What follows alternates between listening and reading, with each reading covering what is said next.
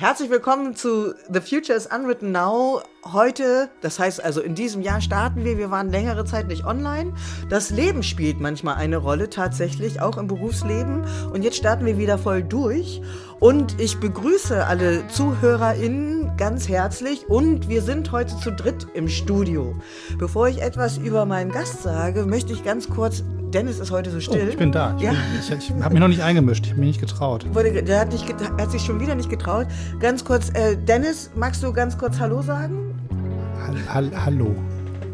Also du wolltest mehr von mir hören. Naja, vielleicht. Mir, ja, das macht es auch leichter beim Aussteuern am, am, am, Mischpult. Also ich sage auch artig guten Tag und ich freue mich, dass das neue Jahr begonnen hat. Deborah, ich habe auf dich gewartet. Ich saß hier im Studio Stunde um Stunde und du kamst nicht vorbei. Jetzt bist du endlich da und hast noch einen Gast mitgebracht. Also was kann uns noch fehlen? Wasser. Wir haben Wasser. Möchte jemand einen Schluck Wasser?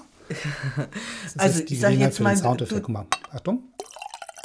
Ist das nicht schön? Sehr schön. Die, Stimm, die Stimmbänder müssen auch befeuchtet werden. Ja, ganz, am besten. Mach ganz mal. wichtig, genau. Mhm. Ähm, und das Tolle ist, ich sage jetzt mal, the Queen is in the house. Vorsicht, ich bin Engländer. Wir, ich wir weiß. sind da etwas, und ich etwas gesagt, sensibel. In da House. In da House, ja, das wäre amerikanische Variante. Genau, genau. Ähm, äh, Sabine Gillison ist zu Gast und äh, ich hatte sie schon die ganze Zeit sozusagen äh, im Blick, dass ich gedacht habe, die möchte ich gerne bei uns haben zu dem Thema The Future is Unwritten Now. Und ich finde es viel schöner, wenn sich unsere Gäste selber vorstellen. Also, mal angenommen, Sabine, du hättest so etwas wie ein leer geschrieben, ein leeres Blatt und hättest die Möglichkeit, dich kurz und prägnant zu beschreiben. Wer bist du und wenn ja, wie viele? Soll ich meine Pinnwand holen? Ich habe einen Nachbarraum stehen. Das geht auch ohne. Okay. Moin, moin zusammen. Ich freue mich wirklich außerordentlich, ähm, mit euch jetzt hier noch mehr Zeit verbringen zu dürfen, weil was alle anderen nicht wissen, ist, dass wir ja schon die ganze Zeit hier vor uns hin brabbeln und äh, amüsieren. Und ich freue mich deutlich auf mehr. Ähm, Liebe Deborah, lieber Dennis, ich habe keine leeren Blätter. Ich lebe tatsächlich relativ papierfrei. Äh, insofern hätte ich eher, ähm, ich habe tatsächlich immer alles in meinem äh, entweder iPhone, iPad oder anderen Apfelgeräten drin. Und insofern würde ich jetzt wahrscheinlich mit Hashtags anfangen. Und mhm. für mich sind tatsächlich, also mein Hashtag ist ähm, Europäerin. Ganz, ganz, ganz wichtig. Grüße an den Engländer. Ehemaligen hier. Europäer. Mhm. Ich, ich habe ja. einen deutschen Pass. Ich du hast dich sozusagen abgesichert, genau. Mhm, ja. Ähm, Europäerin Digitalista, weil ich kann gar nicht anders als digital denken oder denken in digitalen Zeiten ist was anderes. Äh, ich bin Genussmensch. Da waren wir ja auch gerade schon. Wie ist das Wasser Spoiler, so bei dir Spoiler. Drin? Das ist im Moment noch trocken, weil ich es noch nicht probiert habe. Probier's mal aus, kann man das genießen? das war jetzt der Test. Der kann lauter glucksen. Ja. Ähm, nee, ist okay. Harald Schmidt gelernt. Mhm, sehr, ja, stimmt. Gutes deutsches Wasser. Stimmt, hat er auch mal gemacht. Ähm, Genussmensch, definitiv. Äh, ich finde das Leben ohne Genuss ausgesprochen nicht so lebenswert. Also mhm. so kalvinistische Askese ist jetzt nicht meins. Ähm, bei der Frage Katze oder Hund, die könntest du mir noch stellen, hast du nicht gemacht, mal jetzt selber Katze. Mhm. Im Moment Kater. Mhm. Das erste Mal in meinem Leben Kerle im Haus. Gleich drei davon, zwei Kater, ein Mann. Ähm, ist anders. Ähm, Political Nerd. So. Political Nerd. Ja, und bei der Frage Nord- oder Ostsee, Nordsee. Ah, alles klar. Jetzt Deswegen sagen, Moin Moin, ich fühle mich ganz zu Hause. Als, als, als Exil-Hamburger im Berliner ähm, Trockenland hier ähm, kommt mir das sehr entgegen. Ja, und ich äh, brauchte immer so etwas wie eine kleine Erklärung, wenn ich äh, Menschen entsetzt angeguckt habe, dass sie nachmittags auch Moin Moin sagen. Nein, ich, ich weiß. Das ist ja schon Sappelkopf. Also Moin Moin ist ja schon doppelt. Sagen, das ist schon die. Achso, Europäerin und Brüsselerin im Herzen. Brüssel ist meine Stadt und. Ah, das, das ist schon interessant. Also Brüssel, wieso ist Brüssel deine Stadt?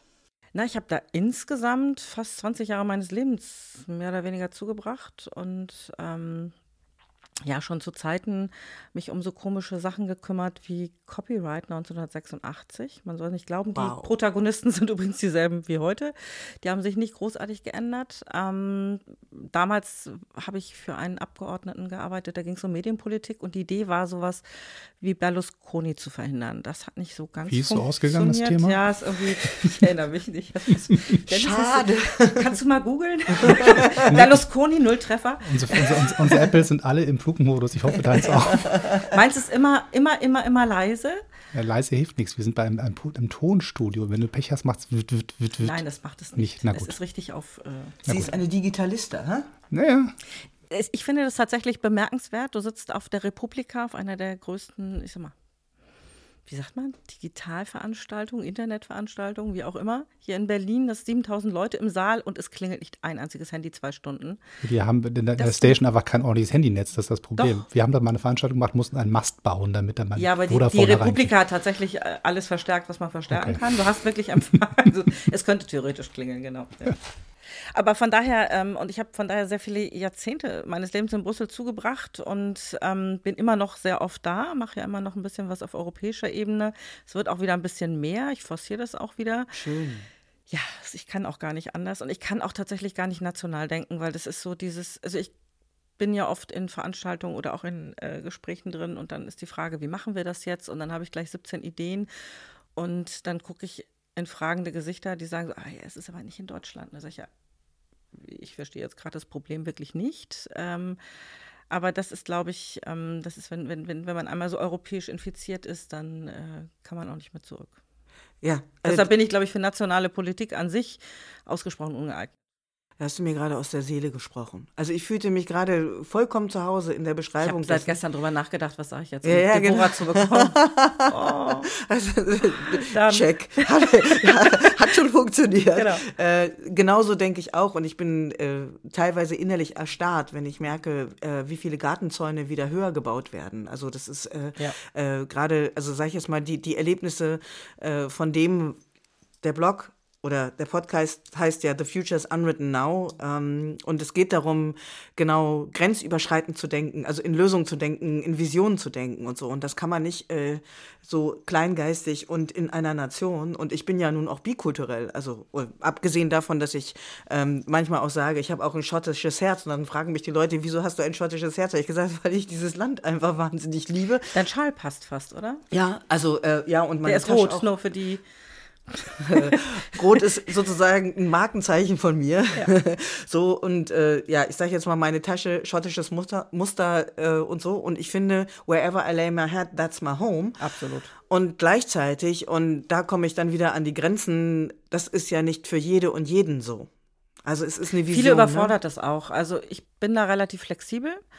Ähm, deshalb ist es, also für mich ist tatsächlich nach, nach Brüssel kommen, ist auch nach Hause kommen immer.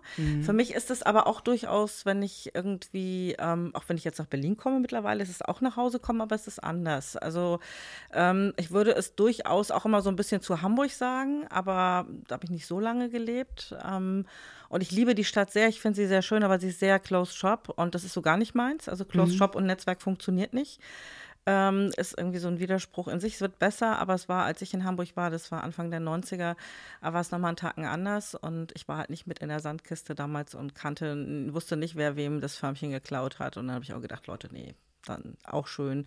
Ich komme immer wieder gerne und kenne viele tolle Menschen aus Hamburg und in Hamburg, aber ähm, das ist in Brüssel halt anders, weil in Brüssel halt zwei Drittel der Menschen, die da leben, eben nicht in Brüssel geboren sind. So, und das verändert äh, eine Stadt dramatisch. Ähm, und zwar dramatisch zum Positiven hin, weil alle relativ tiefenentspannt sind. Und ähm, das mag ich halt sehr. Und letztendlich ist meine These ja sogar auch immer die, ähm, diese Digitalisierung ist so ein bisschen für mich erfunden worden, weil so dieses Netzwerk, Arbeiten, Denken, Leben, äh, Digitalisierung funktioniert nicht ohne Netzwerke, würde zum Beispiel nicht national funktionieren. Also wenn ich mir jetzt anhöre, Leute wollen nationale Lösungen für ein digitales Thema finden, ja, tief durchatmen, bis drei zählen, nicht antworten. Ähm, aber es funktioniert einfach nicht. Digitalisierung ist Netzwerken, funktioniert eben auch äh, nicht in, in kleinen Einheiten und verändert insofern übrigens äh, Unternehmenskultur, politische Kultur, weil diese geschlossenen Einheiten aufgelöst werden müssen, dafür, dass man Lösungen findet. So, das finden viele ganz toll. Für manche ist es aber eine ganz, ganz große Bedrohung. Ja. Und das ist dann auch immer mein Job, ein bisschen die mitzunehmen, zu gucken, wen, wen kann man da noch mitnehmen und wer ist dann einfach auch verloren, wo ich dann sagen muss, ja, pff, ja dann halt nicht. Ne? Dann muss sie jetzt in die Registratur. Ähm, Aber darf man sich nicht entscheiden, zu sagen, mir ist das zu viel, ich mag nicht mehr, ich setze mich in Harz in mein Häuschen und mache eine Pension auf und freue mich, dass es so ist, wie es ist? Ist das nicht auch in Ordnung? Absolut, finde ich total. Ähm, wenn du wollen würdest, dass ich in dein Häuschen komme und Urlaub Musst du bei mache, brauchst du, sein? äh, meine Frage ist immer, wenn ich, wenn ich den Hotel. Kein Sponsor, wir würden ihn nehmen. Ähm, Deborah nehmen wir, ne? Wenn Booking will, dann machen wir es. Ähm, aber ja, die sind ja auch sehr hinter Ferienhäusern her. Ähm, ich würde, also wenn ich irgendwo hinfahre, ich frage immer an, ob die ein WLAN haben, hm. was funktioniert. Also ja. WLAN haben sie mittlerweile alle gecheckt, also mhm. das braucht man. Aber die haben dann immer so eins, was nicht funktioniert oder was so wirklicher Grusel ist, Hotels, die für irgendwie, weiß ich nicht, so zu Fuß durchs All getragene Daten, das nennen sie WLAN. Und wenn man ein richtiges Netz haben will, muss man dann nochmal extra hm. zahlen. Versuch mal als YouTuber in Oslo in einem Hotel ein Video hochzuladen abends. Das hat Spaß gemacht. Da habe ich länger fürs Hochladen gebraucht als für einen Schnitt. Ja, ich sage Irre, oder? Ja. Irre. Also so funktioniert doch die Welt nicht. Und ich finde das, um auf deine Frage zurückzukommen, Dennis, ich finde das vollkommen legitim, zu sagen, ähm, ich will das nicht dann führt man nur tatsächlich ein anderes Leben. Hm. Das finde ich auch völlig legitim und das hatten wir ja übrigens immer. Es gab ja nie, die Gesellschaft hat sich ja nie komplett gleich weiterentwickelt. Es gab ja immer diejenigen, die weiter vorgegangen sind. Aber ich glaube auch, dass, dass es immer diejenigen geben muss, die drei Schritte weitergehen, damit die anderen vielleicht auch die Angst davor verlieren, weil sie sehen, ups, das ist gar nicht so schlimm und die kocht auch manchmal Risotto oder gab es nämlich zum Geburtstag. Äh, genau, kocht manchmal Risotto oder trinkt Wein oder äh, wie auch immer. Das ist ja tatsächlich digital leben heißt ja nicht, dass ich jetzt irgendwie, äh, ich, also ich bin kein Cyborg, wobei ich das ganz spannend finde, was da alles so passiert. Ähm, und da ist man ja in Schweden tatsächlich auch in Unternehmen schon weiter mit so implantierten Chips äh, und du musst dich nicht mehr ein- und auschecken und Widerstand so. ist zwecklos. Wir hatten vorhin Star Wars, jetzt wären wir bei Star Trek, jetzt sind wir bei dem Borg. Ja, ja, ja genau, ja, genau, genau. Ja. Also ich finde das ja alles total spannend und ich finde, wir brauchen viel mehr solcher ähm, man nennt ihn mittlerweile ja Sandboxes. Ich finde es einerseits doof, andererseits beschreibt es ganz schön die, dieses, äh, also Sandkisten, wo man was ausprobieren kann, ohne dass man gleich. Ähm, Habt ihr ihm das Telefon klingeln gehört? Das war nicht meins. Das war, das war auch nicht meins. Meins im Flugmodus. Entschuldigung. Ähm, okay. äh, diese Sandkisten. Was kostet das hier, wenn es klingelt? Ähm, mir, ist das, mir ist das egal. Also, Debo ist dein Podcast. okay. Hast du diese, diese Liste, so einmal Telefonklingel? Hier, wir haben da so ein, so, so ein Sparschwein auf dem ja. Tisch stehen. Charlie das, das Schwein heißt Charlie. Paar mit Vornamen Charlie und Marx, ja. steht bei mir auf der Badewanne als Quietscheentchen. Ja, mein Prof hat immer gesagt, Charlie Marx. Ich möchte nochmal auf die Sandkiste zurückkommen, weil ich finde, das ist eine super, also wirklich macht sofort, ne? Also äh, bei mir so, wo ich denke, ja, so ein Experimentierfeld zu haben, ja. äh, wo Dinge ausprobiert werden können. Und das zweite Stichwort, was mir eingefallen ist, ist gerade so Mindset. Also es braucht halt so etwas wie ein Growing Mindset, Netzwerk, systemisches ja. Mindset, um auch offen zu sein. Absolut. So, also sich zu öffnen für bestimmte Entwicklungen. Alles darf, nichts muss. Das heißt, natürlich, selbstverständlich, wir haben alle, alle Gemeinsamkeiten miteinander. Auch die Leute, die sagen, ich möchte nicht mit. Äh, es gibt unterschiedliche Lebensentwürfe. Und dann die Frage von Experimentierräumen, mhm. wo ganz viele Dinge möglich sind. Also wo mit einem Growing Mindset gearbeitet wird. Was tatsächlich in Deutschland echt total schwierig ist, ähm, weil ganz viel gleich reguliert wird. Nach dem Motto, ups, das ist dann die Öffnung von Arbeitszeit, von hm, ohne, also ich, ich würde mir manchmal mehr Entspannung wünschen bei solchen Experimenten und überhaupt Raum für solche Experimente, ohne dass gleich alle aufschreien. Also mir rollen sich die Fußnägel immer hoch, wenn ich in bestimmten Zusammenhängen sitze und dann jemand einen zum Thema Digitalisierung diskutiere, schlau rumrede oder auch nicht und jemand, der mitdiskutiert, den Satz beginnt mit Bildschirmarbeitsplätze. Mhm. Punkt, Punkt, Punkt. Telearbeit ist auch ein schönes Wort. Genau, Telearbeit, Bildschirmarbeitsplätze. Ähm, das ist eine Debatte, die wir in den 80ern geführt haben, weil niemand wollte, dass die Sekretärin überfordert wird und dass die Jobs, also dass das vielleicht sogar dann positiv wirken kann, weil die Arbeit aufgewertet wird, weil man ganzheitlicher arbeitet, nicht mehr so zerhackt und dergleichen. Hat damals schon wenig eine Rolle gespielt. Ähm, aber als, als kleines Beispiel, was wahrscheinlich viele kennen, also das würde ich mir einfach wünschen, dass man dann nicht gleich irgendwie sagt, um Gottes Willen wollen wir alles nicht, sondern einfach erstmal guckt, was kann man eigentlich damit machen und auch durchaus auf eine spielerische Art und Weise sich das Ganze anguckt. Und ähm, ich, also Beispiel, also die, diese Debatte, die wir jetzt hier in Berlin hatten, also müssen Startups mehr reguliert werden, weil sie ansonsten so schlechte Arbeitsbedingungen bieten und dergleichen mehr. Es gibt Startups, die bieten ganz schlechte und es gibt einige, die bieten sehr gute. Das ist in anderen Unternehmen, soweit ich das beurteilen kann, ähnlich. Ähm, da wird nicht so viel geredet. Ich finde das ja durchaus richtig. Ich fände es aber eine viel klügere Lösung zu sagen, okay, für Startups ähm, haben wir so drei bis fünf Jahre so einen Schutzraum. Drei bis fünf Jahre und oder Umsatzhöhe und oder Beschäftigtenanzahl und oder irgendwas, was man sich ja ausdenken kann. Da gibt's Den ja gibt es ja teilweise Sachen. schon. Bei Ausschreibungen zum Beispiel gibt es genau. die Variante, du bist ein Startup, du könntest dich ja nie bewerben, weil du gar keine Referenzen hast genau, als Startup. Genau. Deswegen gibt es so eine Art Welpenschutz am Anfang, dass du da nicht genau, rausgeklammert genau. wirst. Dass wir sowas einfach deutlich in, also ich sag mal, deutlicher machen und klarer machen und dann auch sagen, ähm, ja, das ist jetzt tatsächlich der, der, Schutzraum, die Sandbox, ihr könnt ganz viel ausprobieren. Ähm, auch im politischen, finde ich, sollten, sollten wir das tun und auch den Mut haben, und das ist übrigens ja auch Digitalisierung, Dinge zu entwickeln und zwar dann nicht, und das ist ja eine sehr deutsche Sache, man muss immer alles zu Ende entwickeln, es muss total fertig, wasserdicht und hundertprozentig abgesichert sein. Erst dann kann man es umsetzen. So funktioniert Digitalisierung und das, was man unter dem Buzzword agiles Arbeiten äh, immer wieder beschreibt, ja genau nicht. Ähm, es bedeutet, dass man Dinge weiterentwickelt und ich sag mal im Rahmen des Projektes eigentlich erst lernt und aus dem, was man lernt, dann die richtigen Konsequenzen zieht. Das ist eine sehr undeutsche Art zu denken und das ist insofern auch der Punkt, an dem hier immer wieder, ähm, glaube ich, viel mehr gearbeitet werden muss. Und dann haben wir natürlich einen, einen wirklich einen, einen dicken Lash zwischen, äh, also zwischen denjenigen, die so wie wir jetzt hier unterwegs sind, die wir ähm, alle mit den Begriffen was anfangen können, alle uns, glaube ich, latent mehr oder weniger freuen, eher mehr freuen, wenn irgendwas Neues, Cooles kommt, Gadgets und hu, alles toll. Und es gibt einfach Menschen, die erstens vielleicht den Zugang nicht haben und zum Zweiten die Chance nicht haben und zum Dritten einfach Angst haben, dass sie abgehängt werden. Und ich finde, da gibt es eine ganz wichtige ähm, Notwendigkeit, dafür zu sorgen, dass die nicht abgehängt werden. Sei es, dass man die Devices in den Schulen zur Verfügung stellt und nicht den Kindern überlässt, ob sie was mitbringen können oder nicht und, und, und, also solche Dinge.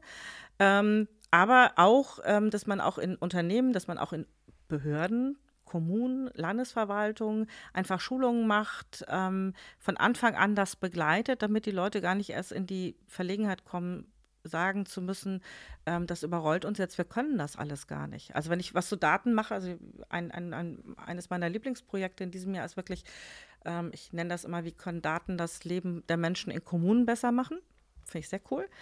Aber wenn, wenn du in die Kommune gehst und über Daten redest, haben die alle gleich Excel-Listen und Excel im Kopf. Mhm. So, das, die da echt den Groll kriegen, kann ich total verstehen. Aber das heißt, man muss im Vorfeld eigentlich nur zeigen, worum es uns geht. Dass es darum geht, das Leben besser zu machen und dass es um konkrete Projekte geht und dass es übrigens mit Excel echt gar nichts zu tun hat. Das äh, entspannt die Situation und die Dank. Diskussion dramatisch. Ja, aber das finde ich, das muss, das ist auch die Aufgabe mhm. und es ist nicht die Aufgabe von Leuten, die äh, schon drei Schritte weitergehen, ähm, so schlau daher zu reden, ähm, dass man die anderen so beeindruckt, dass sie sich nicht mehr zu trauen, was zu sagen, sondern ich will, dass sie das sagen und ich will wissen, warum die jetzt ihre Widerstände haben. Und die, die gerechtfertigt sind, die, ich sag mal, ähm, viele, viele Anmerkungen sind ja wichtig. Da finde ich, muss man gemeinsam arbeiten. Und wenn Leute einfach keinen Bock auf Arbeit haben, ja, dann kann ich auch nichts dafür. Also dann ist es kein Argument, es nicht zu tun. Also ich möchte ganz kurz eindocken, weil ich finde, ich finde äh, so einen ganzheitlichen Digitalisierungs- ähm oder ein Digitalisierungsmindset ganz wichtig, weil äh, ich arbeite ja ganz viel mit äh, Körper, Geist, Sprache, mit allem drum und dran und äh, habe tatsächlich ja früher mal mit Jugendlichen, mit Kindern gearbeitet. Und dass die Verbindung von Beispielsweise. Machst du jetzt heute hier mit uns? Mach, mach ich ja auch, genau, genau. genau. Wollte ich gerade sagen, genau. Und manchmal tarnen wir das dann als Wein-Podcast. Das war jetzt der Werbeblock für den Wein-Podcast. Ähm, nochmal einen Schluck Wasser. Genau. Und äh, also dieses, diese Verbindung zwischen zum Beispiel Körper und bestimmten Formen von Denken. Ne? Und Digitalisierung triggert ja halt auch dieses Growing Mindset. Ja. Und diese Verbindung, ich finde, es wird halt dann auch immer so, so äh, linear gedacht. Ja? Also wir brauchen dann halt dementsprechend die Unterstützung. Du hast gerade gesagt, die Chancen Gleichheit in den Schulen, dass nicht alle, ne, von wegen die Unterschiede, wer kann was mitbringen und wer ist wie weit, sondern es sollte dementsprechend unterstützt werden und gleichzeitig, dass dann halt äh, auch geguckt wird, okay, wie kann ich das zum Beispiel damit verbinden, auch mit dem, dass ich, äh, dass es noch sowas gibt wie ein Körper, dass das Wissen und äh, die Wahrnehmung von zum Beispiel Natur und mit dem in der Verbindung beispielsweise auch mit Digitalisierung, wie das miteinander verbunden werden kann. Da fehlt ist mir an Konzepten. Also an ein bisschen größer gedacht. Ne? Also wie, wie man, entweder wird das eine gemacht oder es wird das andere. Es ist immer so ein Entweder-Oder. Ja, ähm, ich glaube, dass es aber gar kein Widerspruch ist. Also ich glaube, das ist, wird dann zum Widerspruch, wenn man Digitalisierung als abgespalteten, abgespaltenen Prozess betrachtet. Aber letztendlich ist es ja unser gesamtes Leben. Ja. Ähm, deshalb die Frage ist ja immer, wie digital lebt auch jemand oder wie ist das Ganze organisiert. Aber lass mich auf die Schulen nochmal zurückkommen. Ähm, was ich, ich habe vor oh, vier, fünf Jahren, weiß ich nicht, irgendwas in dem Dreh, ähm, sehr spannendes Projekt ähm, zur Digitalisierung an Schulen gemacht und habe gedacht, boah, cool. Und jetzt müssen ja die ganzen Landesinstitute für Lehrerfortbildung müssen das jetzt alles super finden. Und die müssen jetzt, ah, mit denen machen wir jetzt ein sehr, sehr cooles Fortbildungsprojekt für Lehrerinnen und Lehrer. Alle fanden es super, auch Lehrerinnen und Lehrer fanden es super, Schulen fanden es super. Die Landesinstitute für Lehrerfortbildung, die überall anders heißen, aber vom Grundprinzip hießen sie mal alle ähnlich.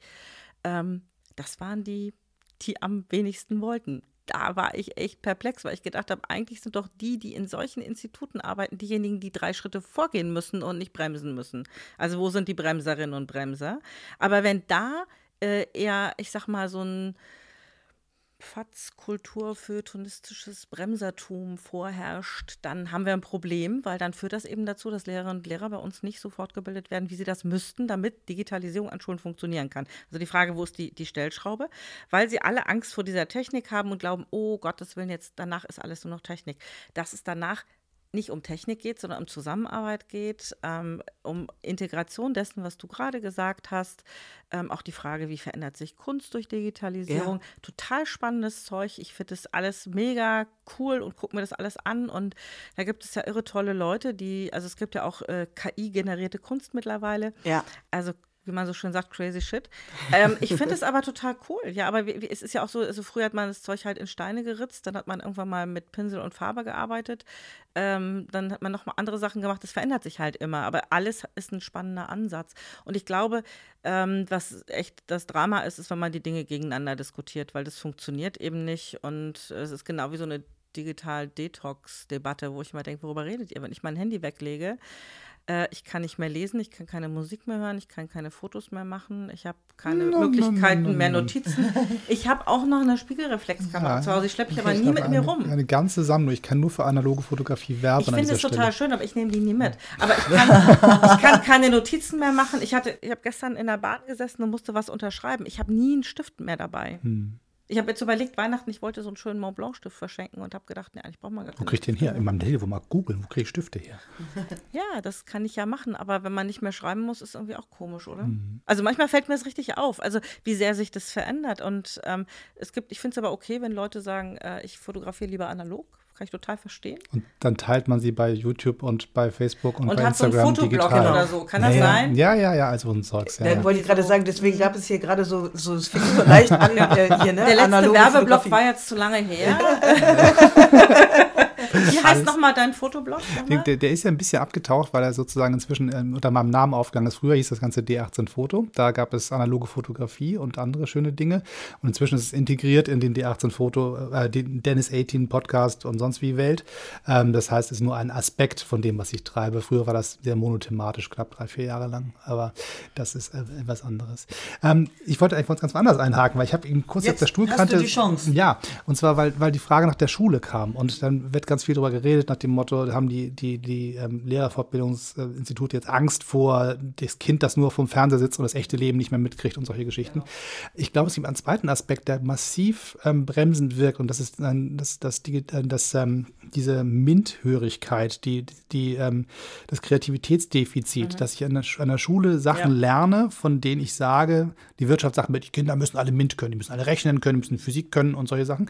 Von mir aus sollen sie alle können, alles in Ordnung. Schon hilfreich, ähm, ja. Schadet überhaupt nichts. Aber wenn, da, wenn dadurch Sachen wegfallen, die kreative Prozesse zu lernen, ja. wie heißt es eigentlich, ich habe ein Problem, wie komme ich da eigentlich dran vorbei. Ähm, und genau. was heißt ganzheitliches Lernen, was heißt eigentlich Teamwork und all diese ganzen Geschichten hinten runterfallen, weil da Sportunterricht gestrichen wird, weil da Musikunterricht gestrichen wird, weil Kunst gar nicht mehr stattfindet, weil im, im, Politik Deut gestrichen wird. Ja, so und, genau. und meine Gesellschaft nicht mehr verstehe, aber ich jetzt weiß, wie ich, wie ich coden kann. Super. Hilft mir auch nichts, wenn ich nicht weiß, wer, wer, mich da eigentlich in, in Berlin so repräsentiert und warum eigentlich, wie die Mechanismen sind.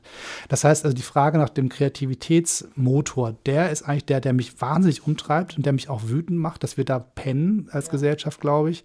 Wenn ich sage, 90 Prozent der Dinge, die im Bereich MINT laufen, können irgendwann in fünf, zehn Jahren, spätestens 20 ähm, von der KI übernommen werden. Der Algorithmus kann das sowieso besser als ich. Ich muss dem aber sagen, was der tun soll. Das heißt, diese, diese, die gesellschaftliche Steuerung und, und überlegen, wo sind menschliche Räume, die man auf und zu machen kann, da setzt Kreativität an. Und den Teil kann ich nicht immer eins zu eins an, an die KI übertragen.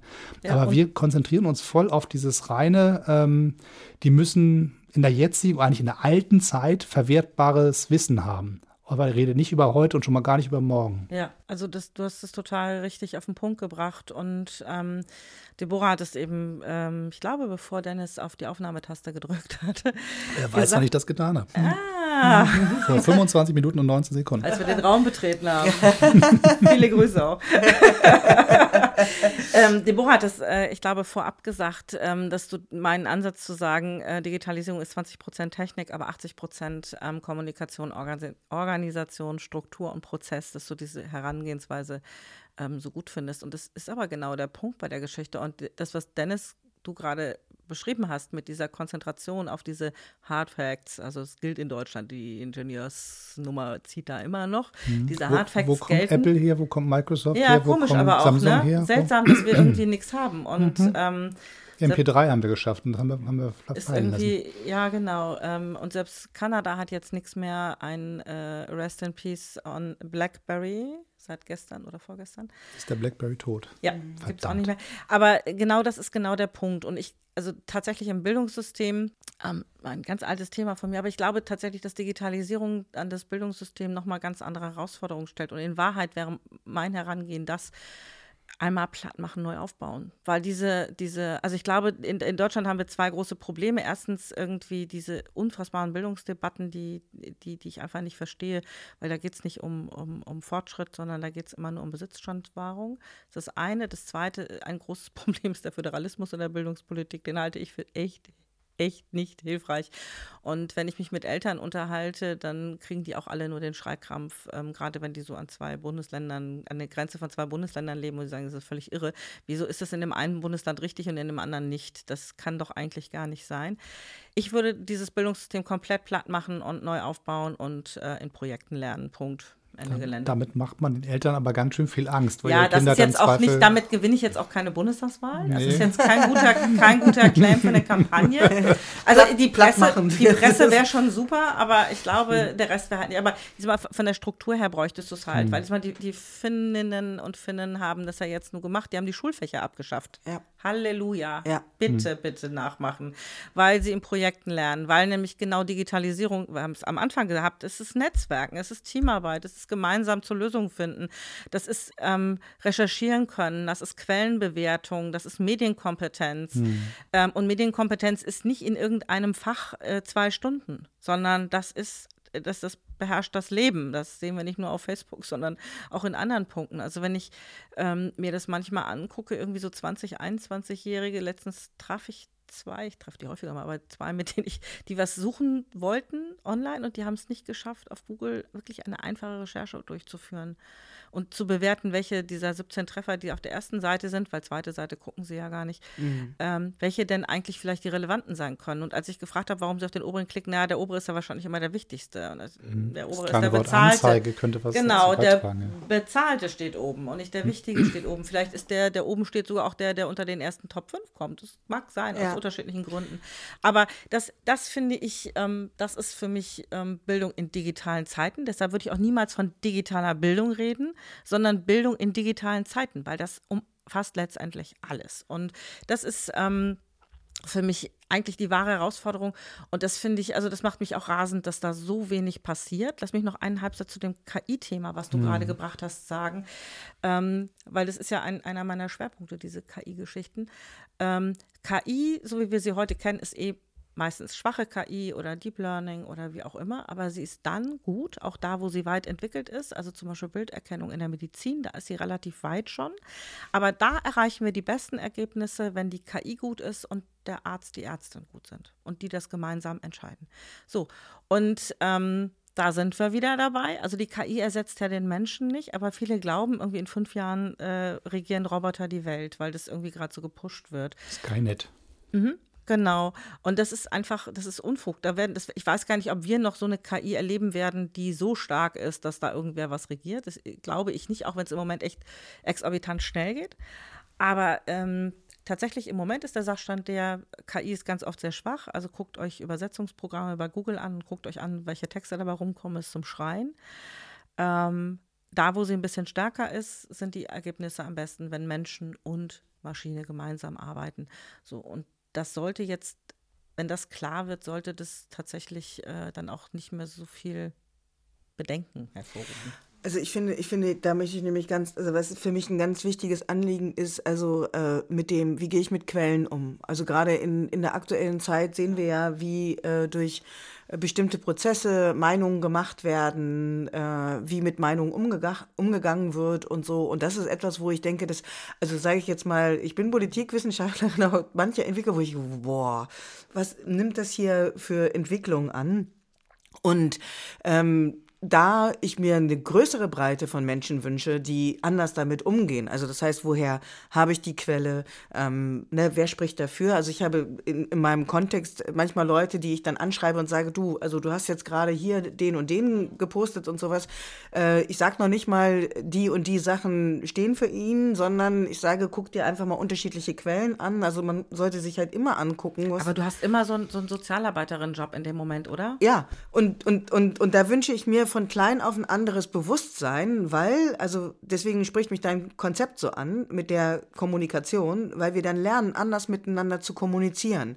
Das heißt also auch, dass wir ja so eine Verrohung von Sprache haben äh, im Netz, äh, dass das dann übertragen wird, weil nicht gelernt worden ist, ey, hallo, das ist hier, äh, ist nur eine andere Ebene, das ist, Kommunikation bleibt Kommunikation und es ist teilweise wehe, wenn sie losgelassen, wo ich dann äh, manchmal denke, ja, okay, also das ist, äh, das vergiftet jetzt sozusagen äh, meinen Tag, ich habe gar keine Lust, das reicht jetzt an Dosis. Ja, also von dem, so, dass wir ein ganz, ganz mhm. gehörige Aufholbedürfnis haben diesbezüglich, äh, was auch das, den sozialen Umgang mit der Technik betrifft, wie wir darüber kommunizieren, auch wie wir das regulieren. Weil die Frage ist halt, äh, da gibt es dann die ExpertInnen, die sich damit auseinandersetzen und wir brauchen darüber auch gesellschaftliche Diskurse. Start-up-Thema, ne? also von Experimentierfeld, ja, das, das ist das eine. Das andere ist gleichzeitig so etwas wie, wir haben ein Betriebsverfassungsgesetz, wovon ich sehr viel halte. Ich war mal selber Betriebsratsvorsitzende. So als Übrigens solches. Happy Birthday, ne? Ja, genau. Also so, weil, äh, sage ich jetzt mal, also wenn, wenn zum Beispiel gewerkschaftlich äh, organisierte Interessenvertretung dementsprechend, dass man man gemeinsam auch entscheiden kann, durch Kommunikation, durch Agreement. Wir haben hier so etwas wie Entwicklungsräume. Wir gucken uns das prozessual an, dass dort äh, gemeinsam geguckt wird, damit auch ein Korrektiv beispielsweise entstehen kann. Dann würde es den Menschen ja eine andere Sicherheit geben. Ja, ähm, zu dieser Startup-Geschichte und dem, der Mitbestimmung. Ich glaube, für viele Startups ist es deswegen ein Problem, auch weil die ja sowieso permanent, also die, dieser, diese Prozessdebatten führen die ja permanent. Und dann sagen sie, okay, aber wir wollen da jetzt gar keinen Konstrukt da drauf haben und und und. Deshalb finde ich, und das finde ich tatsächlich für drei bis fünf Jahre jetzt auch nicht so dramatisch, wenn man sagt, also wie viele kleine, mittlere Unternehmen haben überhaupt gar keinen Betriebsrat, obwohl sie einen haben könnten und dergleichen. Und zwar nicht, weil er aktiv äh, verhindert wird, sondern weil alle Beschäftigten sagen, nö, ist so alles super, hier brauchen wir nicht. Also von daher, ich glaube, da wird im Moment irgendwie so eine Scheindebatte manchmal auch hochgezogen, ähm, die dann irgendwie so viel platt macht. Ähm, es gibt sicherlich Moment, äh, gibt sicherlich Unternehmen, bei denen das, äh, die das dann auch sehr genau nutzen und sagen, oh super, äh, hier Experimentierfeld, wir brauchen das alle nicht. Und Betriebsverfassung ist was ganz Fieses. Also FDP nutzt es ja gerne mal so als ja, Einfalltor. Genau. Ähm, Wer genau? Kennen, wir die FD? Was? Wer? Ich habe auch keine Ahnung. Der hat heute Morgen irgendwie aus so einem komischen Kram erzählt. Oh, ja. Ich dachte so, herzliche Grüße. Also dein Posting dazu war ja Aluhutträger. Ja, viele Grüße. Und mein Mitleid an alle FDP-Mitglieder, die was mit Bürgerinnen und Bürgerrechten zu tun haben, weil die tun mir echt gerade leid. Mhm. Ähm, ja, aber das Thema Quellenbewertung, ähm, Kommunikation, das ist natürlich also einerseits für Unternehmen wichtig, aber auch für Politik total wichtig, ähm, weil ich habe also tatsächlich ich habe zwei Unternehmen. Das eine ist die Agentur für politische Kommunikation und ähm, kümmere mich mit dem zweiten um diese Digitalgeschichten. Und alle sagen, das ist was total komisches, das ist völlig unterschiedlich. Und ich sage, nee, Digitalisierung hat so viel mit Kommunikation ja. zu tun, weil Informationen zur Verfügung stehen, weil Menschen, weil im Prinzip diese mittlere Ebene, egal ob in Politik, Verwaltung, privaten Unternehmen, vollkommen wurscht, diese mittlere Ebene, die früher mehrheitlich dafür zuständig war, Kommunikation, also Information von oben nach unten und umgekehrt zu transportieren oder auch es zu torpedieren, haben sie damals ja auch schon gemacht, ähm, die wird mehr und mehr überflüssig und es verändert sich. So, deshalb ist da übrigens auch der, das Beharrungsvermögen äh, und auch der Widerstand in der Regel ganz, ganz groß. Mhm. Ähm, deshalb verändert es eine ganze Menge. Aber die Quellenbewertung ist total wichtig, weil ich habe letzte Woche hier mit einer ganzen Reihe ähm, also ein, ein großer Themenbereich äh, ist Digitalisierung, Außensicherheitspolitik, mhm. ähm, Cybersecurity und dergleichen. Ich habe letzte Woche hier mit Menschen aus der Bundeswehr und NATO und anderen zusammengesessen und äh, habe ihnen was äh, zu, zu Influence Operations erzählt, also die Frage der Einflussnahme ähm, von Staaten oder Organisationen auf politische Debatten im Netz. Darum geht es. So, und alle tun so, als sei das total neu. Nee, es ist tatsächlich gar nicht so neu, weil es wurden schon immer Flugblätter aus äh, Hubschraubern oder Flugzeugen abgeworfen. Es wurde schon immer versucht zu desinformieren. Das ist natürlich jetzt ein bisschen einfacher geworden. Ähm, aber es ist nicht ganz neu. So, aber das ist natürlich ein Riesending. Also Brexit-Debatte äh, war einer der ersten großen Untersuchungsausschüsse zu dem Thema. Sehr spannend war damals ja auch, dass äh, die zuständige ähm, Ministerin äh, dann äh, nachdem der Ausschuss seine Arbeit beendet hatte in UK äh, vor die Presse trat und sagt, nee, man hat ja nichts gefunden. Und der Ausschuss hatte aber in seinem Abschlussbericht drin, äh, doch hat stattgefunden mhm. und Quellen und Finanzquellen benannt und dergleichen. Das scheint ja sowieso ein gewisser Megatrend zu sein, der sich da entwickelt, mhm. dass, dass Leute sich einfach vor eine Kamera stellen und sagen, nö. Mhm, genau, und alle glauben das. Ist mir Insofern egal. auch da Quellenbewertung. Ja. Das heißt auch nochmal dahinter gucken. Und das finde ich übrigens politisch und auch demokratiepolitisch echt schwierig, wenn Menschen, die eine hohe Positionsautorität haben, und das haben Ministerinnen und Minister noch, zum Glück, ähm, wenn die sich so unverantwortlich verhalten an der Stelle. Also das finde ich echt schlimm, weil das ist ja keine Frage von unterschiedlicher politischer Einste Einschätzung. Ich kann ja sagen, ich finde das Betriebsverfassungsgesetz überflüssig, generell, wie so ein, wie ja manche Liberale, gar nicht mal alle, aber manche das ja finden. Das ist eine unterschiedliche Einschätzung. Ich finde, so eine Position kann man vertreten, die kann ich jetzt gut oder schlecht finden. Aber einfach Fakten ähm, zu leugnen oder zu lügen. Und ich möchte einfach wirklich dieses Wort Lüge benutzen, weil es in ja. Deutsch nochmal. Schön, dass du es sagst, weil ja. es ist Ja, weil es ist Lüge, schlichte ja. Lüge. Ähm, oder Fakten so weit zu verdrehen, dass sie wirklich zu Lüge werden. Man kann natürlich, also dieses, wie lüge ich mit Statistik oder wie ver verwirre ich mit Statistik, kann man treiben. Das ist Killefit, das Kindergarten. Aber das finde ich echt demokratiepolitisch ein Problem.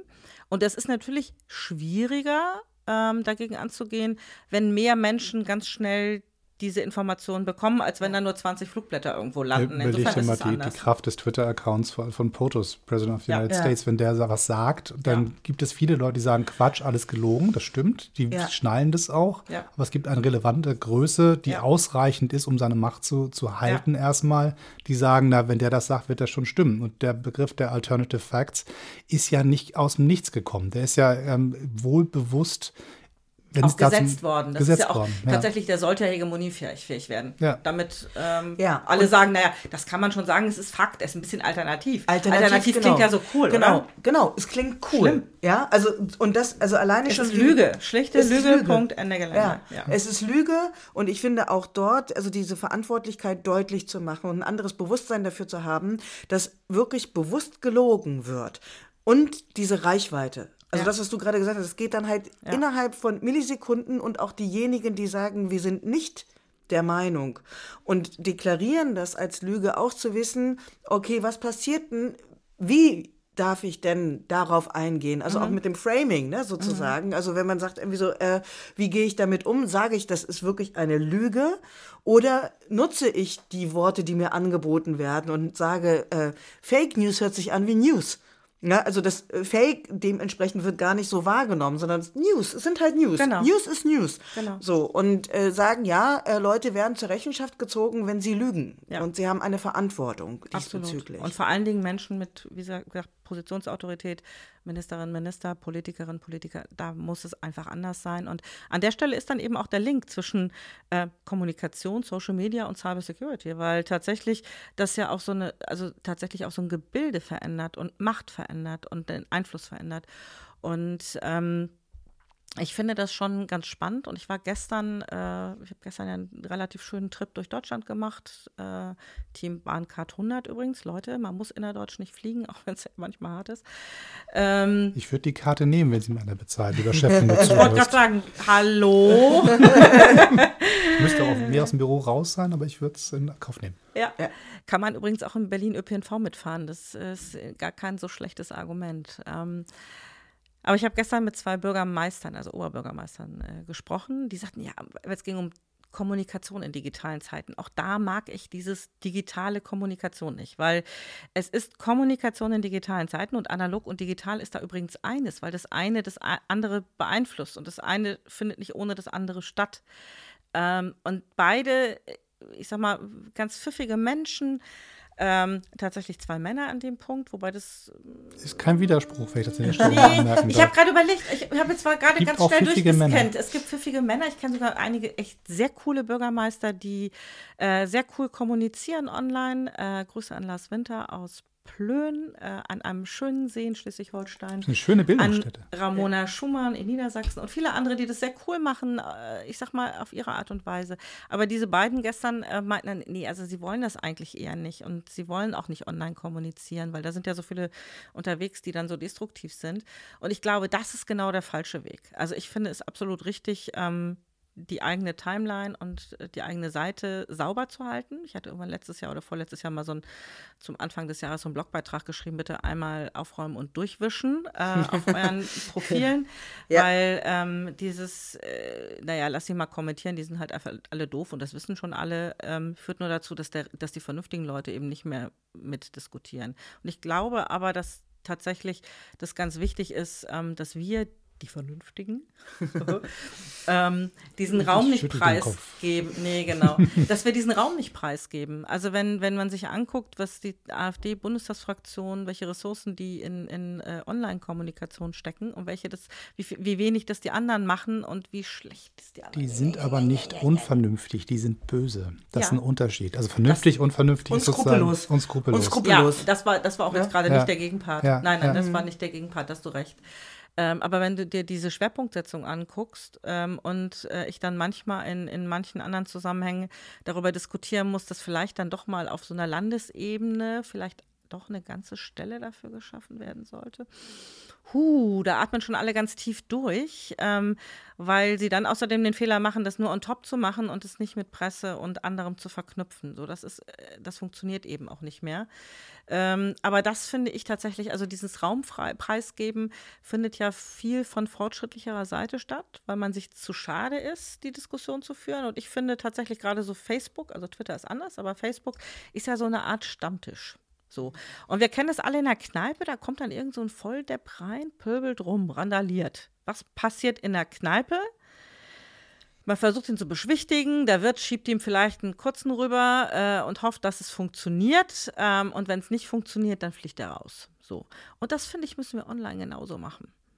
So, und ähm, auch in der Kneipe gibt es eben diejenigen, die sitzen in der Ecke und brabbeln, aber da reagiert auch keiner drauf. Das ist dann Twitter. Kommt drauf an. ja. Ja, Twitter, ich glaube, die Twitter-Gemeinde hält sich eher für so ein, das ist eher so ein Hipster-Restaurant, oder? Ein Hipster. Ich weiß es nicht. Ich weiß gar nicht, hat Dorothee Bär das gesagt, bei, bei, ähm, bei Twitter treffen sich Politiker, Innen, JournalistInnen mhm. und Geisteskranke, glaube ich, hat sie mhm. gesagt. So, das, das ist. Ähm, welche Kategorie hattest du so für dich? Ich, ich, ich, ich versuche Twitter irgendwie, soweit ich es kann, zu ignorieren, weil ich dieses Gebrülle nicht ertrage, weil es ausschließlich darum geht, möglichst laut zu sein und irgendwie möglichst geistreich zynisch äh, irgendwie daher zu, zu cool zu sein und zu sagen, ach ja, ich bin eigentlich viel klüger als ihr mhm. da draußen und, und ja, man muss es ja nicht so ernst nehmen. Das geht mir ziemlich auf den Zeiger. Ich mag irgendwie Instagram, weil das eine freundliche Welt ist. Das, ja. das die Leute sind einfach netter zueinander. Das Herzchen. ist Herzchen.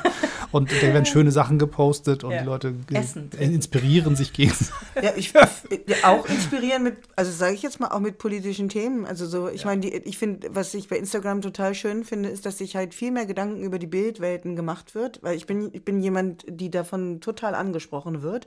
Und äh, wie Be Bild und Text miteinander funktioniert. Und dann ja. kann so eine kurze Nachricht gesetzt, kann dann dazu führen, dass ich über ein Thema mehr nachdenke.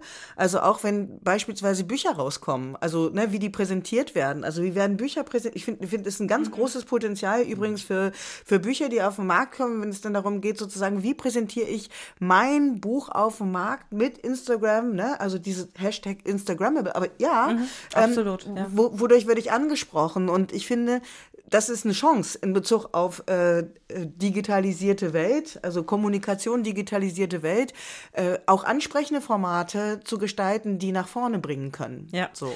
Und ich finde auch, also es gibt ja mal die These, die hatte ich dann gestern nämlich auch, äh, Instagram geht ja nicht mit Politik, wo ich dachte, okay, doch, geht. Und ähm, ich dachte nicht, was ich sagte, geht und versucht es zu erklären. Und äh, an alle, die jetzt äh, zuhören, folgt auf Instagram Delara Burkhardt und Katharina Barley zum Beispiel. Die erklären Politik auf europäischer Ebene so großartig in ihren Stories.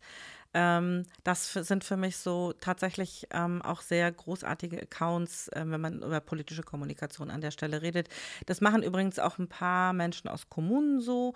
Und ich glaube, das müssen noch viel, viel mehr machen, weil man natürlich auf verschiedenen ähm, Plattform verschiedene Leute trifft. Also für mich ist Twitter zum Beispiel eher so meine internationale Plattform. Mhm. Manchmal habe ich mehr Bock drauf, manchmal habe ich weniger Bock mhm. drauf, aber so dieses möchte gern cool und äh, ich entfolge dich jetzt mal, weil ich bin cooler als hey, geh ja. in die Ecke und schäm dich. Wollen wir mal ja, eine Instagram-Story machen bei der Gelegenheit? Wir sind ja im digitalen ja. Medium. Wir Hast du dein Handy hab, an? Ja, die Kamera ah. ist ja natürlich, das ist ja wie eine analoge Kamera in diesem Fall. Die ist ja momentan total doof, die kann nur aufnehmen. Aber du, du weißt ja von oben, ne? Nicht von unten. Nein, Niemals immer, von immer, unten. Immer ich wollte so. gerade sagen, du kennst die Doppelkinnnummer. Ja, genau.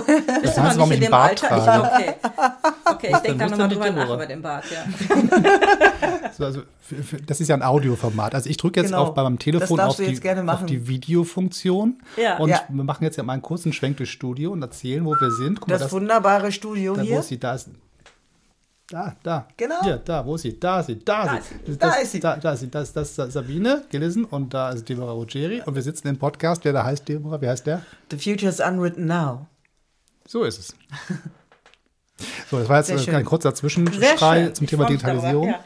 Aber von daher rede ich dann auch immer darüber, dass ich sage, Leute, wenn ihr ähm, wollt, dass die Menschen auch andere, äh, die richtigen Nachrichten bekommen und äh, ich sag mal, nicht diesen Gegenpol, weil das würde wieder das, was du eben zu Recht kritisiert hast, bedeuten, dass das eine ein richtiger Pol und der andere mhm. ein Gegenpol ist, sondern wenn sie, ich sag mal, äh, seriöse Dinge lesen und sehen wollen, dann äh, müsst ihr dahin. Abgesehen davon fand ich das schon auch zu rein analogen Zeiten falsch, wenn Bürgermeister und da jetzt mal die Männer immer nur in die Sportvereine und die Schützenvereine gegangen sind. Auch das ja. ist eine Plattform, wo du dann eben nur Männer triffst und wenn die nicht in die Kitas gegangen sind, nicht äh, in die, äh, was weiß ich, welche Treffs, nicht auf den Spielplatz, was weiß ich, wo man dann eben Mann dann auch mal eine Frau trifft, war ganz komisch.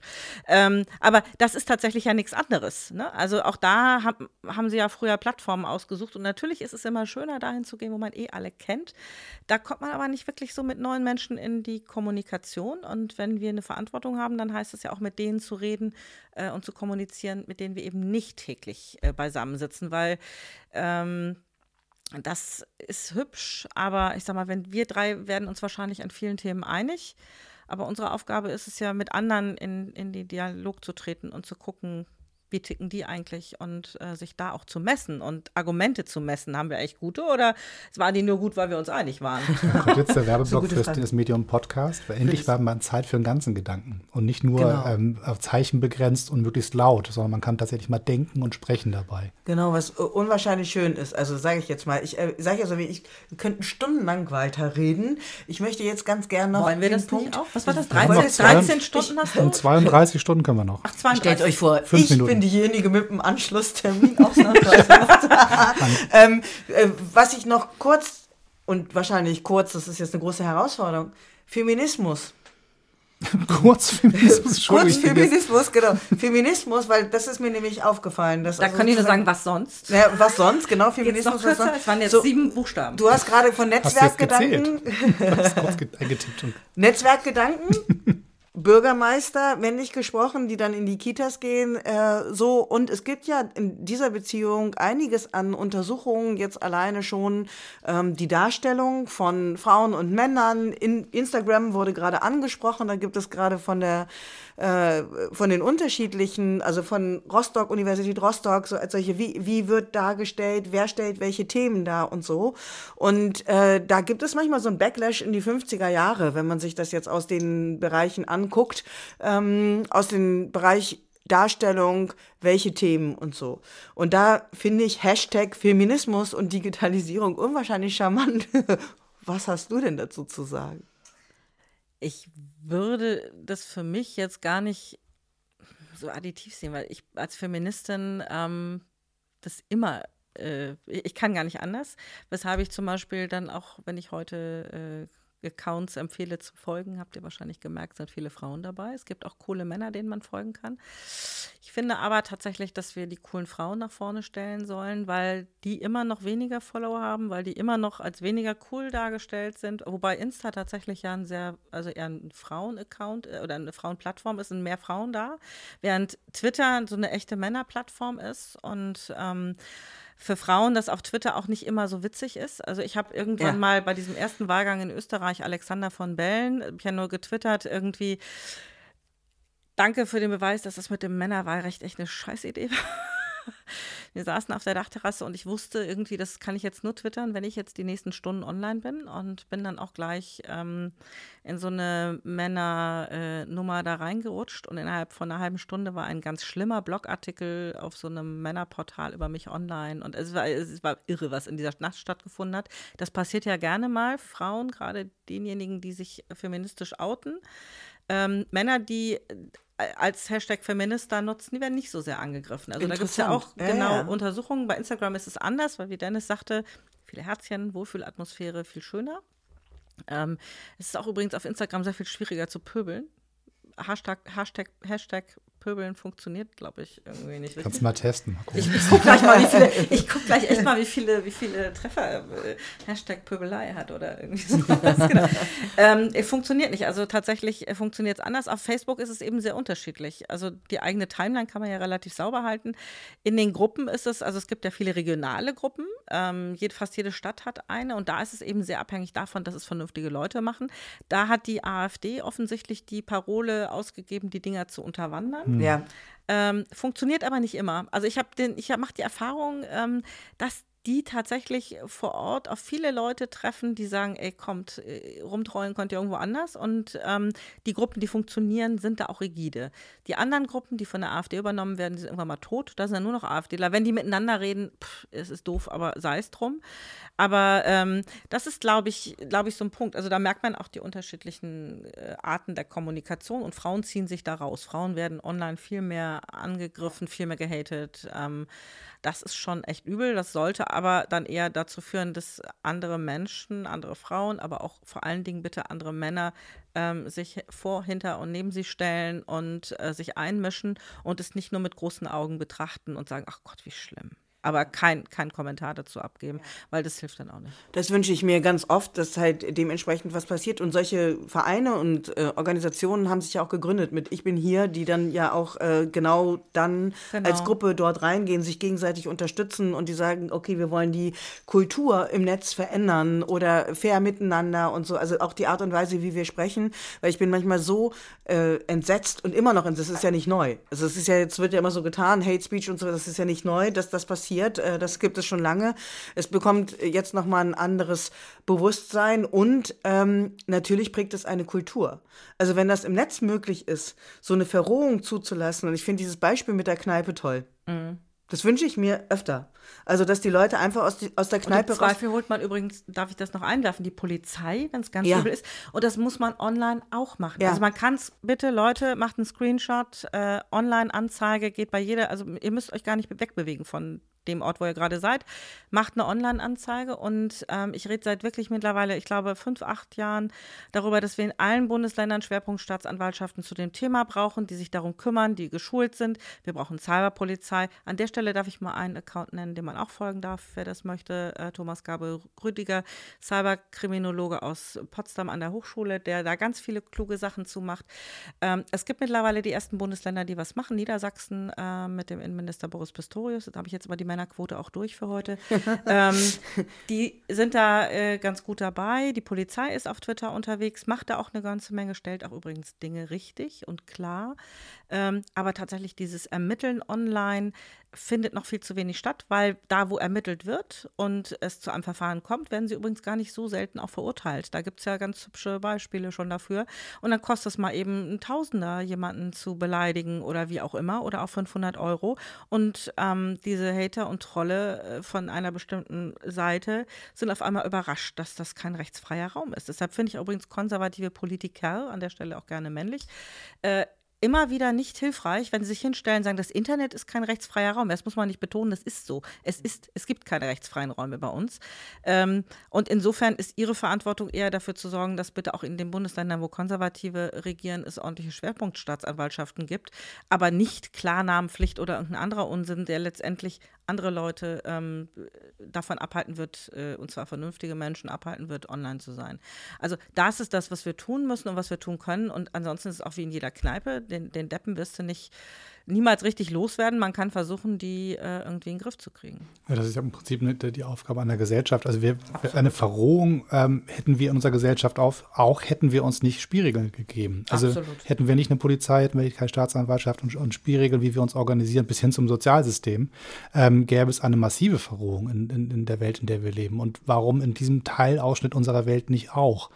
Die Frage ist halt, wie weit gehe ich und wer hat wie viel Ahnung und entscheidet am Ende darüber, was da passieren soll und wie es reguliert wird. Also wenn ich mir überlege, die letzten ähm, Jahre der, von Debatten von ähm, Datenschutzgrundverordnung bis, bis hin zu äh, Artikel 13, die alle wichtige Debatten sind und ich will das auch gar nicht am Ende bewerten, wie es ausgegangen ist, aber wie viele Menschen mit wie wenig Ahnung sie sehr laut geäußert haben, ähm, haben nicht wirklich bei, dazu beigetragen. Bestimmt haben zum Schluss. Auch, auch Halleluja. Das, ja. Und das macht es nicht leichter. Nicht ne? Also, also wenn ich, wenn ich sozusagen äh, nicht mehr sicher bin, dass die, die entscheiden, wie es läuft, auch wissen, warum sie welche Entscheidungen treffen, dann habe ich natürlich als Bürger echt ein Problem, das zu akzeptieren. Und wenn ich weiß, die können das, dann kann ich es immer noch falsch finden, aber halt es irgendwie aus. Aber wenn ich das für, für, die wissen gar nicht, was sie da tun, dann wird es irgendwann ähm, schwierig.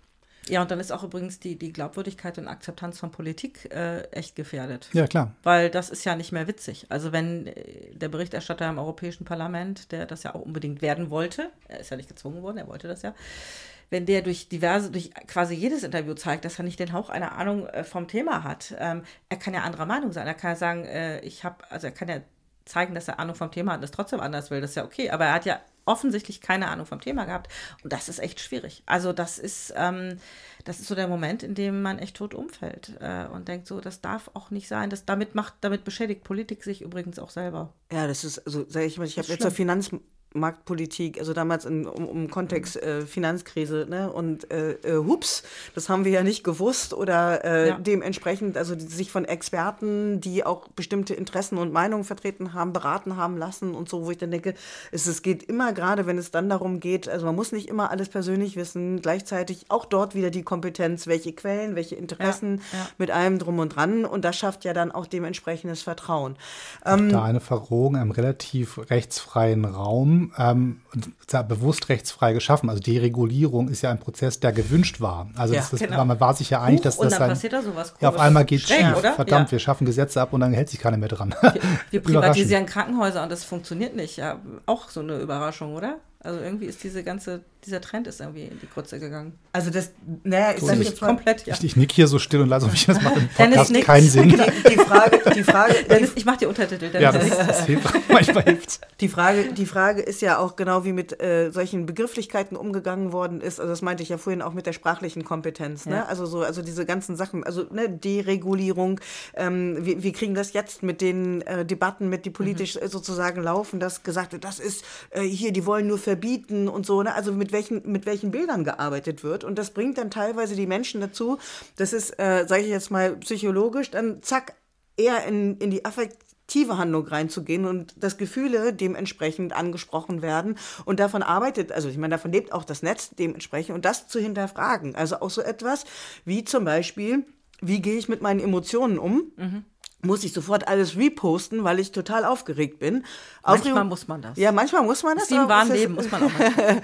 manchmal muss man das auch und, und manchmal ist es auch sinnvoll zu sagen, okay, also wenn es mir so wichtig ist, dann schlafe ich noch mal eine Nacht drüber und äh, dann poste ich das morgen, damit ich nämlich weiß, okay, welche Quellen zitiere ich hier.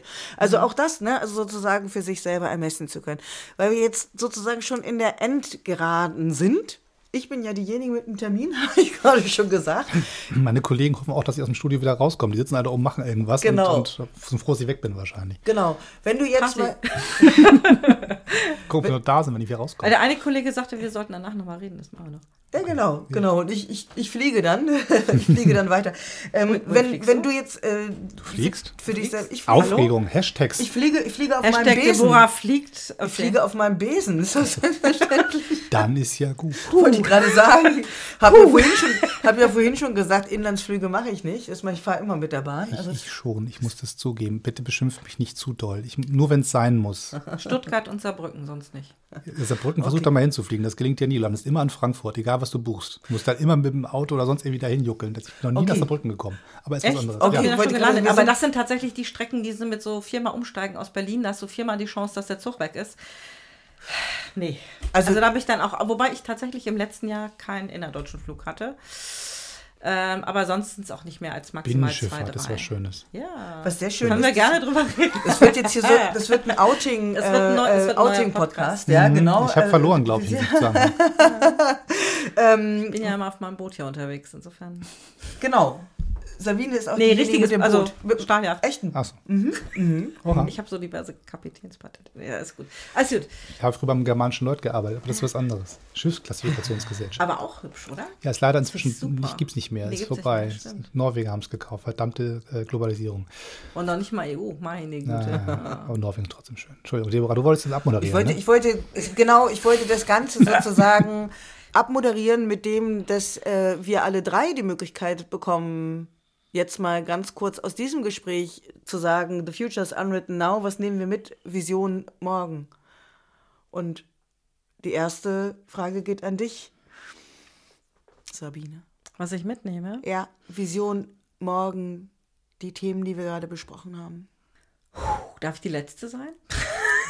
Ich trinke nochmal einen Schluck Wasser, Deborah. Was sagst du denn so? Ja, genau. Deborah, sag du mal was. Ich kann mich was, noch nicht entscheiden.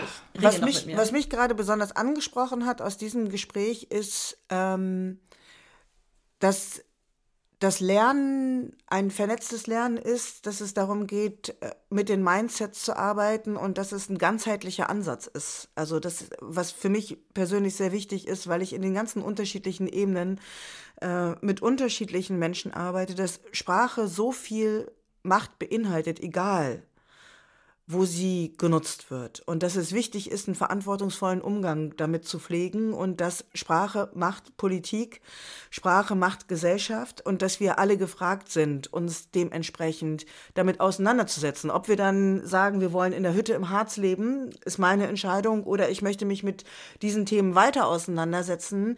Gleichzeitig sind wir alle gefragt, wenn es um die Verantwortung geht, weil äh, das eine gesellschaftliche Aufgabe ist. Also für, für mich ist nochmal ähm, sehr klar geworden, danke an euch beide dafür auch, ähm, wie sehr diese, wie wichtig diese Vernetzung ist und wie wichtig es ist, Menschen immer wieder Zutrauen in Digitalisierung zu geben. Ähm, dass sie eben nicht untergehen dabei, ähm, und ich glaube, das ist echt, also mein Job ist ja tatsächlich immer eher vorweg zu sein. Das war gestern dann auch in manchen Gesprächen, boah, sie sind immer so schnell. Und da habe ich auch gesagt, ja, sie zahlen mich, aber zahlen mich auch nicht dafür, dass ich hier bremse, weil das können sie alle perfekt. die Rechnung, kann, man, kann man das in Rechnung stellen? Bremsen geht ganz einfach. Nee, eben nicht. Also wenn ich das jetzt auch noch. Nee, das Geschäftsmodell.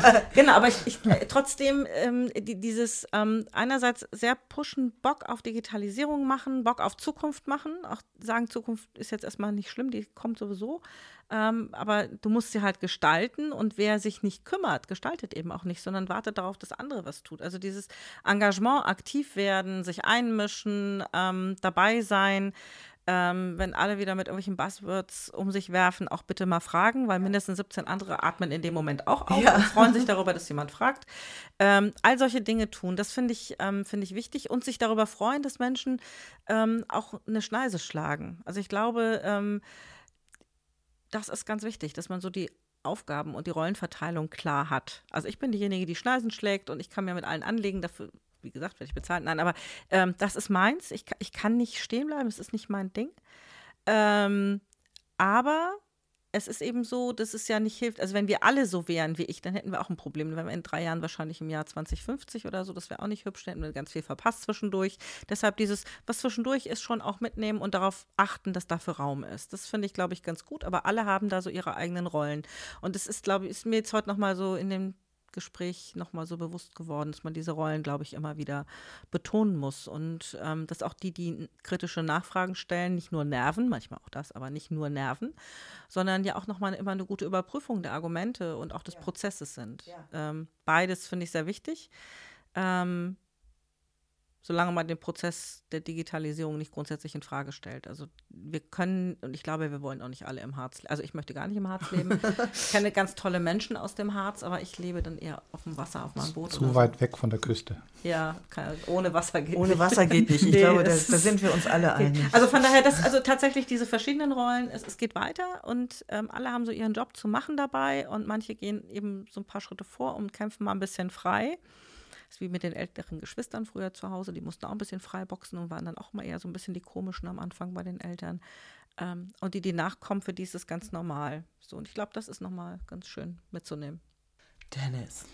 Ähm, jetzt bin ich ja gerade der Letzte geworden. Wie ist, wie ist denn das passiert? Okay, also was du hast ich. endlich Zeit, was zu, zu sagen zwischen Deborah und mir.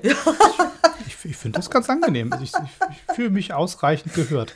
Ähm, ja, der, der, Teil, den ich mitnehme, ist ein Teil, den ich auch, glaube ich, vorher schon mitgebracht habe, weil das ein Thema ist, was mich nicht nie loslässt. Also den Bereich äh, der Kreativität, das, äh, da, da bin ich auch ein bisschen ähm, Glaubenskrieger, glaube ich, weil ich schlicht und einfach der Überzeugung bin, dass wir echt Risiken eingehen, die wir nicht eingehen müssen durch eine Weltsicht, die uns verbietet, kreativ zu sein, weil wir aus verschiedenen Gründen zum einen sagen, das ist doch was für Künstler, das sind so Leute, schwarzer Rollkragenpulli, äh, französische Zigarette und dann irgendwie komische Freunde und, und der Deborah hat einen roten Schal um. Ähm, so, aber die dann so, so, so, so machen, Kunst, das, Kreativität ist für die so die sind schön wichtig, die sollen sie auch haben, aber alle anderen brauchen das nicht. Das ist so ein Tüdelkram, würde man im Norden sagen. Aber Kreativität gehört in jede Lebensbereiche rein. Das heißt, in die Wirtschaft, wo immer Menschen auf, auf Probleme treten, treffen, die sie noch nie gelöst haben und sie irgendwie lösen müssen, brauchen sie Kreativität, sonst machen sie mit alten Mitteln, bohren sie da in welche Löcher rein, die nicht, die, da funktioniert nicht. Du musst, musst neue Wege gehen und das geht nur mit Kreativität. Das heißt, das ist eine Fähigkeit, die wir alle brauchen, von der Politik bis zum zur Wirtschaftslenkerin bis hin zum Busfahrerin oder wer auch immer, der auf einmal jemand vor sich hat, der ein Problem mitbringt, was er noch nicht, was gab es vorher noch nicht. Da kommt einer rein und kommt nicht in den Bus, weil der Rollstuhl da nicht reinkommt. Also muss ich eine Lösung finden. Und diese kreativen Lösungen in jede Lebensphase reinzukriegen, ist die Grundaufgabe, die wir haben. Und Schulen versagen da massiv, finde ich. Also wir, es gibt zwei Dinge. Das eine ist, wir, wir schaffen Fächer ab. Das ist so eine reine ähm, Strukturgeschichte, wo dann irgendwie Leute Sachen entscheiden und Gelder da einpacken und Stunden da einpacken und, und Lehrerstunden neu sortieren. Das ist Handwerk, was man irgendwie ändern kann. Das andere ist aber eine Mindset-Geschichte und, und man kann das messen. Es gibt einen, einen sehr spannenden Menschen im Netz, der nennt sich äh, Chase Jarvis. Ich weiß nicht, ob ihr den kennt. Der, der predigt auch in ähnliche Richtung. Der hat ein Beispiel. Er sagt, ich gehe in die erste Klasse und sage, wer will mir ein Bild malen? Alle Hände gehen hoch. Du gehst in eine vierte Klasse, dann mhm. melden sich nur die Hälfte. Und dann gehst du in die zehnte Klasse und es machen noch zwei mehr. Nerds. So, genau. die, die sagen, ich bin, mich mag hier sowieso keiner, ich mal Bilder. So. Sehr schade. So, und das, Sehr wir trainieren Menschen aus, kreativ ja. zu sein. Ja. Und dann, wenn sie es dann wirklich brauchen kann, können sie es nicht mehr. Und, und Digitalisierung ohne Kreativität geht übrigens nicht. Genau, und Digitalisierung ist quasi eine gesellschaftliche Ausprägung und die ganz besonders hohem Maße das Bedarf. Aber jeder andere Lebensbereich auch. Genau. Aber die Thematik sind die MINT-Fächer, wie du gesagt hast. Genau. Und das ist einfach äh, eben nur ein Teil. Genau. Also ehrlich gesagt, Dennis, das war die schönste sozusagen Abschlussrede, ein Hoch auf die Kreativität. Äh, gerade ist mein Künstlerinnenherz so, so gewachsen, dass es halt das ist nämlich quasi romantisch, ist, oder? Ist, so eine romantische Abmoderation. Nein, das ist verdammt ganz ernst toll. gemeint. Das ist, Ich das meine ist, das das total ist ernst, aber es ist auch pur schön. rational. Das ist ganz fies, Es rational, pragmatisch. Es ist trotzdem Diese, schön. dieses Be Welt geht open. unter, wenn wir nicht, nicht kreativ Ja, sind. äh, absolut. Du rennst auf kein Türen Problem ein, aber ich finde es trotzdem schön. Ich finde, ich finde dieses, also ne, unterschiedliche, ne, auch unterschiedliche Rahmen, also romantisch, von romantisch hier rational mit allem drum und dran. Es gibt ein sowohl als auch. Ähm, was bedeutet ein Growing Mindset? Also ein Mindset, wo das alles drin Platz hat. Und ich finde, das ist das schönste Schlusswort. Ich hoffe, ihr habt alle Spaß gehabt. The future is unwritten now. Und unsere tolle The Queen ist in the house. äh, herzlichen Dank an Sabine, dass du dabei warst. Wir haben ganz viel mitnehmen dürfen. Also großen Dank an dich. Vielen Dank für die Einladung. Es war ein Fest, ein Vergnügen. Sehr schön. Vielen Dank. Genau. Und jetzt äh, gehen wir gleich über zum Weinpodcast. De Deborah möchte total gerne beim Wein-Podcast teilnehmen, der hier bei Aska in diesem Studio produziert wird. Und sie kann terminlich nicht. Aber Leider ich nicht, kann aber- Terrain. Siehst du, Freund, wir kriegen das alles gelöst. Bei der nächsten Folge bist du dann dabei. Das Jawohl. alles hin. Jawohl. Bitte abonniert diesen Kanal, liebe Freundinnen und Freunde. Das ist ein wichtiger Schritt, den man tun muss. Man kann das Ganze bewerten, man kann Sternchen vergeben, man kann ähm, äh, Herzchen vergeben, wo immer man das kann. Und man kann vor allen Dingen nette Sachen schreiben. Bitte tut das, weil dann angeblich der Algorithmus glaubt, dieser Podcast sei wichtig und uns hochrankt und mehr Menschen wissen, was wir hier treiben. Ob das stimmt, weiß keine Sau, aber jeder Podcaster sagt das. Das tun wir jetzt hiermit auch. Also bitte teilt unseren Content, wo immer ihr findet. Seid netter zueinander im Netz. Jetzt nicken alle und keiner sagt was. Tschüss. Tschüss.